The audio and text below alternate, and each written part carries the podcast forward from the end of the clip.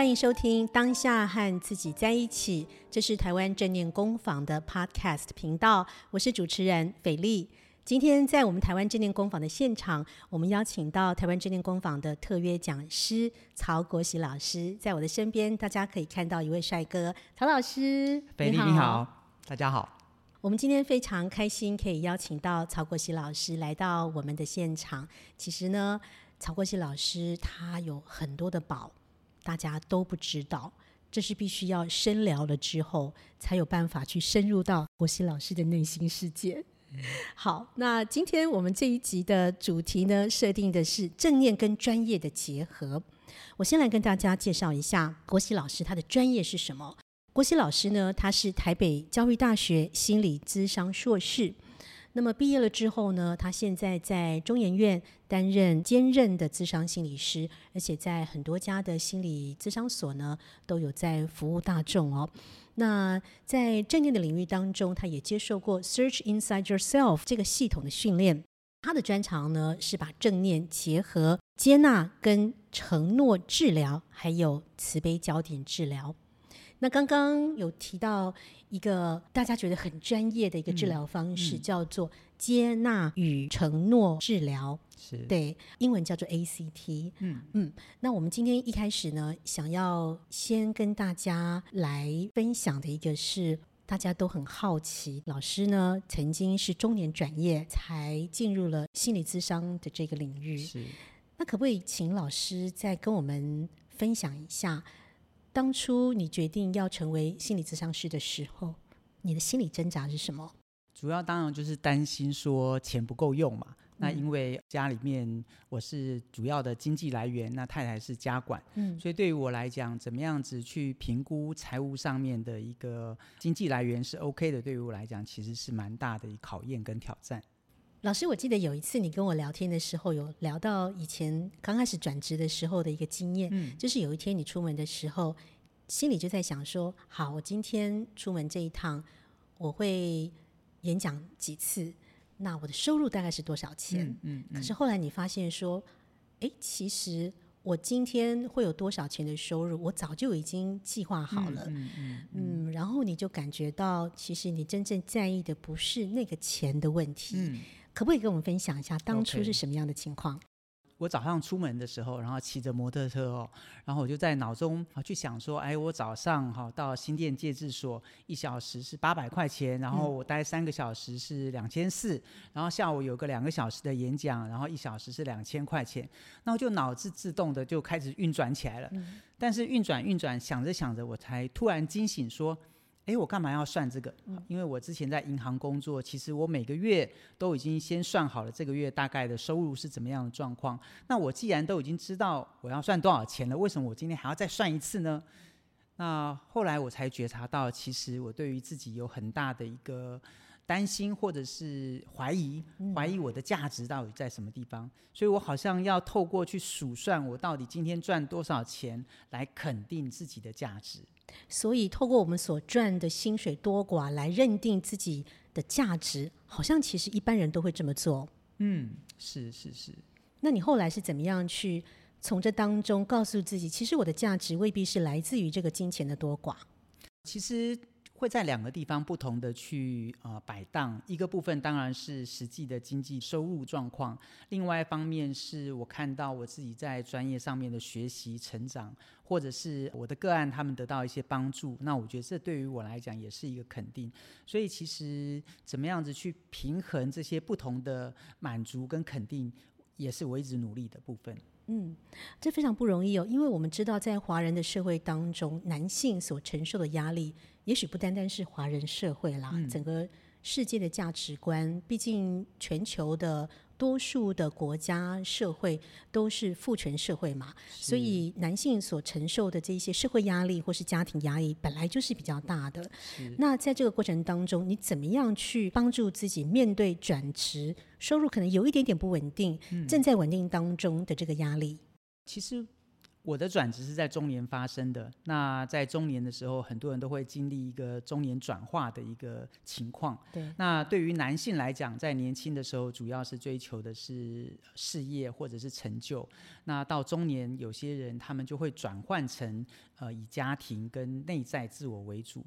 所以对于我来讲，其实在这个过程当中，我就需要去一方面去计算财务的一个状况，同时我好像也把另外一个雷达给打开了，去觉察。在自我的照顾，对于我自己在灵性的成长，以及跟家人的这个感情上面，是不是有一些进展？嗯嗯嗯。但是我知道，其实多数男生在面对压力的时候，他们的舒压方式可能会是去打电动，嗯，或者是说他们可能就会找哥们去喝酒，嗯嗯啊，或者是说去看正妹，是类似像这样子，他们好像比较不会。走到身心灵的这个领域当中去探索，所以老师，你会不会觉得，嗯，你的状况跟多数男性的状况有一点不同呢？呃，有可能应该是 对。那其实我自己觉得说。可能是学习正念的关系哦，所以对于刚才提到说打电动啦，或者是看正妹的部分，会有觉察，它其实是在刺激自己的那种呃酬赏系统，让自己会觉得很嗨，然后通过这样的方式去调试自己的焦虑。嗯。但其实很多时候，我们可以透过可能是自我的关怀，然后来陪伴自己去调整那个焦虑的存在。嗯，我觉得你刚刚讲那个重点就是。觉察到自己有一点不舒服的状态、焦虑的状态、压力的状态，然后陪伴自己在那样子的状态当中，等于是接纳自己有那样子的一个状态。嗯，那那个似乎也是正念的七个态度当中很重要的一个态度，就是接纳。是。是。那您是怎么样去帮助自己用接纳的态度呢？因为我们知道正念的态度跟一般所谓的我很无奈的去接受现状。其实是有很大的不同的，对不对、嗯？OK，呃，我觉得里面很大的一个关键是，第一个知道说我今天受这样的苦为的是什么。所以很多时候我们在生活当中、生命当中都有一个意义存在。那比如说，呃，有些人可能都有体重控制的经验，我可能为了要有比较好的体态，所以我愿意忍住这个饥饿的感觉，或者是即使很累的，我也愿意去做重训。所以。其实，在每个人的生活经验当中，都有这样的一个过程，就是我们带着这个不舒服去做一件我们觉得重要的事情。所以在接纳的过程当中，同时我也知道，说我选择这样的一个生涯，然后从这个金融业变成心理师，对于我来讲的重要性在什么地方？那在这个过程当中，这些呃遇到的困境，我怎么样去陪伴他们一起走过？嗯，因为你对接纳这件事情有这么强烈跟深刻的一种感受，这个部分是不是会帮助你在深入研究一种心理智商的方式？就是我们今天要讲的 ACT、嗯、接纳与承诺治疗，在这个部分是不是会帮助你进入 ACT 有一个比较深刻的、可以比较同理的一种状态出现呢？呃，的确是这个样子哦。那其实很多时候。就人的本性来讲，是不喜欢这些不舒服的经验。那人的本性就是想要去逃开它。但是很多时候，在我的不管是自己的例子，或者是在个案的身上，会发现到，当我们发现自己越逃，反而会让自己的处境更限缩，然后更走不出去的时候，这时候他就产生出一种说，那我得换条路走。所以，为什么接纳会带进来的一个部分的原因是发现说，OK，其实已经逃无可逃了。嗯，我听了之后也很有感觉，因为我觉得我以往也是很常进入肾上腺素所启动的几种模式当中的，就是逃避。嗯，就是我不想要去面对让我觉得很不舒服的那些状态。可是后来，当我觉得我可以接纳的时候，好像内心当中就会出现一种稳定的力量。那那个不是透过外在所给予的肯定啊，或是赞美那个部分所能够给我的力量，那是截然不同的。是，所以在 ACT 就是接纳与承诺治疗当中，我们刚刚已经提到了接纳嘛，那承诺又是什么样的一个状况呢？OK，承诺其实它主要是我们要先了解自己到底重视的是什么，嗯，或者问一个很简单的问题，我们希望怎么样子活出自己。那当我们有清楚的一个方向的时候呢，怎么走到那个地方去？这个就是承诺行动。就好像说，今天要参加一个马拉松跑跑步的比赛，嗯、那我知道我的终点在什么地方，这个可能就是我的一个价值。那我要站在跑道上面开始往前跑，这个就是承诺行动。嗯，多数人都好像比较容易勾勒出了一个愿景，嗯，但是在从采取行动到抵达愿景的这个中间过程当中，很容易就会半途而废，是或是被其他的事情所吸引，或者是说好像对自己信心不够，就没有办法去达到那个愿景。是，所以所谓的这个承诺。我们怎么样可以让他有动力去完成这个承诺呢？OK，我觉得其实蛮重要的一部分，就是像老子所说的“千里之行，始于足下”。所以怎么样开始踏出第一步是蛮重要的。所以回到我刚才马拉松的这个比喻哦，其实你要先得让自己站在这个跑道上，然后你开始跑起来。至于你跑得快或者是慢，其实不是重点，重点是让你自己感觉到我正在往我要的方向往前跑。嗯，好，这是第一个。第二个部分是，其实就像你说的，我们也常常都会遇到一些阻碍，所以这时候遇到阻碍的时候，我们怎么样弹性的去调整，这就蛮重要的啊。比如说，假如说我今天想要去跑步，可是呢偏偏下雨，那我这时候没有办法户外跑，那也许我就在家里面跑。嗯，对，所以我怎么样子依照当时的状况做一点弹性的调整，其实也是蛮重要的。老师刚的意思是说，首先我们必须要先踏出第一步，嗯，觉得自己已经在这个目标上面了，是是，是，然后开始行动的时候，去享受中间那个过程。嗯嗯、所以这个部分是不是就可以跟正念做结合？呃，没有错，就是说，如果我们在假设跑步好了，我一直想着说，哎，我要突破个人的最佳记录，然后我要跑的速度多快。嗯一直在头脑里面想，其实很多时候跟自己是分开来的。嗯，可是如果我在那时候可以去听听周围的这个鸟叫声，然后看看周围跑步的人他们的跑步的愉快的感觉，也感觉到自己这时候身心的状态，在这个状况之下，其实跑起来会比较自在。享受那个追求目标的过程，听起来好像是 ACT 治疗的方式当中很重要的一环。嗯嗯嗯嗯嗯。那您都怎么样去辅导或是帮助个案？或者是说，在智商心理的这个领域当中，你会怎么样去判断什么样的人、什么样的族群适合用 ACT 的方式来帮助他们？OK，我觉得在接纳与承诺治疗里面呢，它主要是想要去帮助一种，就是他面对的处境是不在他能够控制的范围，可是他却又拼命的想要控制的这样的状况。比如来说，有些人他们慢性疼痛，那他想要控制他的疼痛，他就会尽他一切的可能去处理这个慢性疼痛。那刚开始可能慢性疼痛只占他整个时间的百分之五，然后之后越花越多时间百分之十，然后到八十九十甚至百分之一百，所以他整个人生的重心都在照顾这个疼痛，反而他失去了他的人生的方向。那这是一个例子。或者是说呢，有些人他可能，比如说他会有强迫症，好了，嗯，他就觉得手很脏，或者外面的厕所很脏，他就不敢上厕所，或者是要拼命的洗手，所以他其实就透过他的这个行动，想要去消除心里面的担心跟害怕，反而因为这样子导致他整个生活受到很大的影响。嗯，所以在这样状况之下，他其实必须要接受我自己产生了。我很想要洗手的这个念头，对对对，对。然后接下来呢？呃，去做对他来讲是有用的事情，比如说他去感觉手很脏的这个不舒服的感觉，所以刚才提到的这个接纳的感觉，所以他知道说，OK，洗几次手可能是一个合理的范围，所以怎么样陪伴那个感觉就是一个重点。您刚提到说，在对于一些有瘾症的人，嗯，可能特别适合这个 ACT 的治疗方式。嗯，我觉得听起来好像难度还蛮高的。嗯。也就是说，因为当他有瘾症的时候，他其实就是没有办法去克制那个瘾头。是是是是是。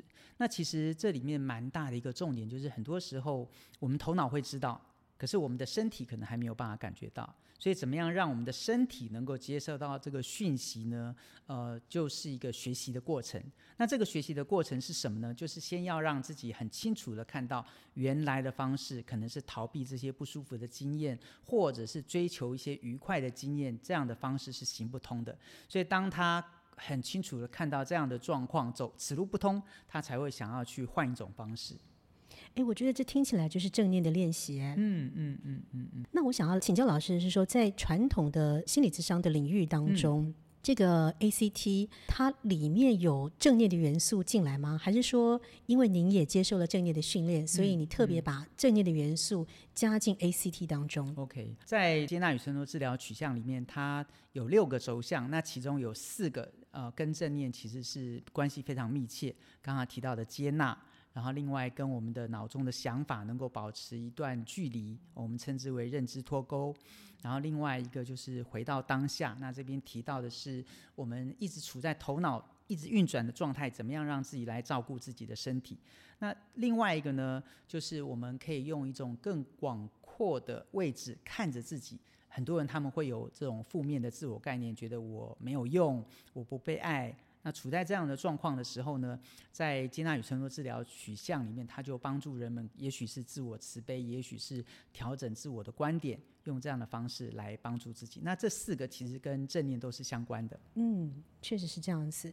可是我想要帮大家问一个问题，嗯、就是说现代人其实也蛮辛苦的，嗯、就是大家压力都非常的大。是。所以呢，我们面对压力很大的时候，我们都会有一些不由自主的瘾头会出现。比方说，我会一直不由自主的去划手机，或是说我下班之后我就是很想去追剧，嗯、我想要去打电动。是。对，这些也许或多或少。